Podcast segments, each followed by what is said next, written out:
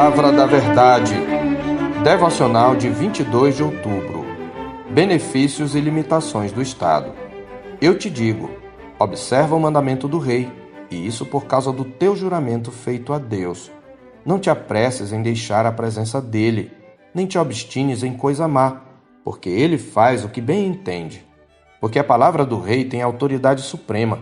E quem lhe dirá: Que fazes? Quem guarda o mandamento não experimenta nenhum mal, e o coração do sábio conhece o tempo e o modo, porque para todo propósito há tempo e modo, porquanto é grande o mal que pesa sobre o homem. Porque este não sabe o que há de suceder, e como há de ser, ninguém há que lhe o declare. Não há nenhum homem que tenha domínio sobre o vento para o reter, nem tampouco tem ele poder sobre o dia da morte, nem há tréguas nesta peleja nem tampouco a perversidade livrará aquele que a ela se entrega. Tudo isto vi quando me apliquei a toda obra que se faz debaixo do sol. Há tempo em que um homem tem domínio sobre outro homem para arruiná-lo. Eclesiastes 8, de 2 a 9. No capítulo 8 de Eclesiastes, o pregador reconhece o papel do Estado como um dos instrumentos pelos quais Deus governa o mundo, restringindo e minimizando os efeitos da queda. Ele fala do Estado na figura do rei, é nesta perspectiva que ele nos aconselha no verso 2: Eu te digo, observa o mandamento do rei, e isso por causa do teu juramento feito a Deus. Na ascensão do rei ao trono, era costume um juramento de lealdade, quer feito por estrangeiros que eram obrigados, quer fosse por cidadãos nativos que estavam naturalmente debaixo de um pacto de obediência. O juramento, feito em nome de Deus, obrigava o súdito à consciência Além disso, outra motivação para a obediência era o temor da punição, como ele fala no verso 3 e no verso 4. Não te apresses em deixar a presença dele, nem te obstines em coisa má, porque ele faz o que bem entende, porque a palavra do rei tem autoridade suprema, e quem lhe dirá: Que fazes? Temos aqui um equivalente do que também encontramos em Romanos 13, versos 1, 2 e 5. Todo homem esteja sujeito às autoridades superiores, porque não há autoridade que não proceda de Deus. E as autoridades que existem foram por ele instituídas, de modo que aquele que se opõe à autoridade resiste à ordenação de Deus, e os que resistem trarão sobre si mesmos condenação. É necessário que lhe estejais sujeitos, não somente por causa do temor da punição, mas também por dever de consciência. Portanto, Aqui a Escritura ressalta a relevância do Estado enquanto instrumento da providência divina, como motivação para nos submetermos a ele. Por outro lado, o pregador não estava desapercebido das consequências da queda e da corrupção humana sobre as instituições.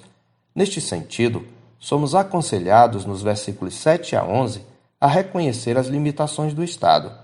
Primeiramente, Devemos reconhecer que o Estado não tem domínio absoluto sobre o futuro nem sobre a morte, como está escrito nos versos 7 e 8, porque este não sabe o que há de suceder, e como há de ser, ninguém há que lhe o declare. Não há nenhum homem, o que inclui o rei, que tenha domínio sobre o vento para o reter, nem tampouco tem ele poder sobre o dia da morte, nem há tréguas nesta peleja, nem tampouco a perversidade livrará aquele que a ela se entrega. Embora tenha recebido de Deus o poder da vida e da morte na execução da justiça, o controle do Estado não é absoluto. Esta prerrogativa pertence unicamente a Deus. Aqui vemos como a soberania de Deus se sobrepõe às causas secundárias. Os puritanos demonstraram compreender este mistério quando afirmaram na Confissão de Fé de Westminster, capítulo 5, parágrafo 3.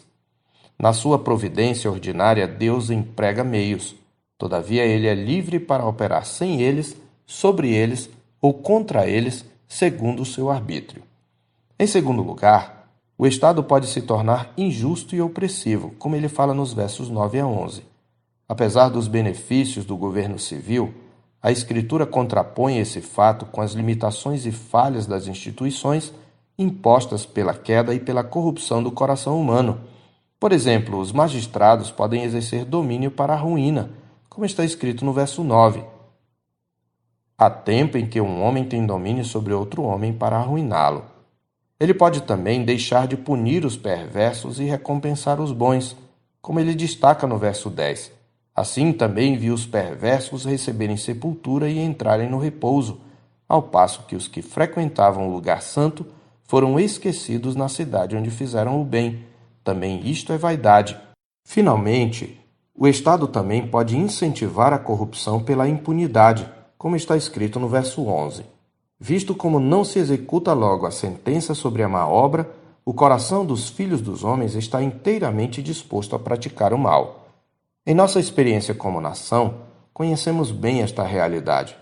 Amargamos hoje os efeitos destrutivos de décadas de impunidade, mas possivelmente ela está há mais tempo do que imaginamos em nossa história. Já no início do século passado, Rui Barbosa lamentava, de tanto ver triunfar as nulidades, de tanto ver prosperar a desonra, de tanto ver crescer a injustiça, de tanto ver agigantarem-se os poderes nas mãos dos maus, o homem chega a desanimar da virtude, a rir-se da honra, a ter vergonha de ser honesto.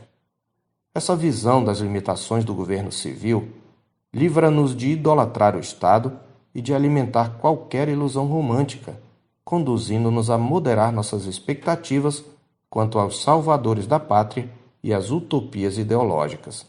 Sendo assim, o sábio não alimenta utopias nem messianismos.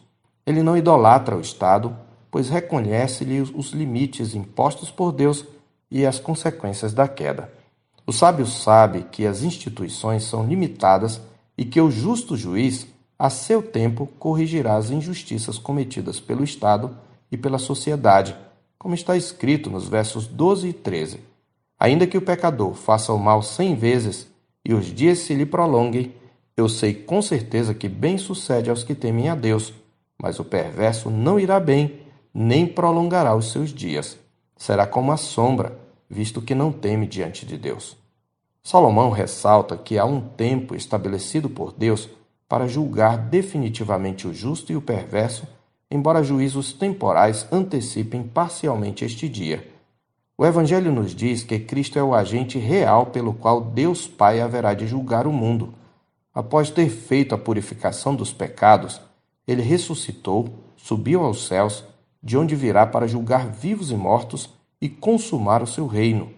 Tendo isto em mente, fazemos bem em atender à advertência que nos faz o Evangelho, conforme a pregação de Paulo em Atenas, em Atos 17, versos 30 e 31. Ora, não levou Deus em conta os tempos da ignorância. Agora, porém, notifica aos homens que todos, em toda parte, se arrependam, porquanto estabeleceu um dia em que há de julgar o mundo com justiça, por meio de um varão que destinou e acreditou diante de todos, ressuscitando-o dentre os mortos. Até lá, a vida debaixo do sol seguirá com suas contradições. Eu sou o pastor Marcos Augusto pastor da Terceira Igreja Presbiteriana de Boa Vista, em Roraima. Tenha um bom dia na paz do Senhor Jesus.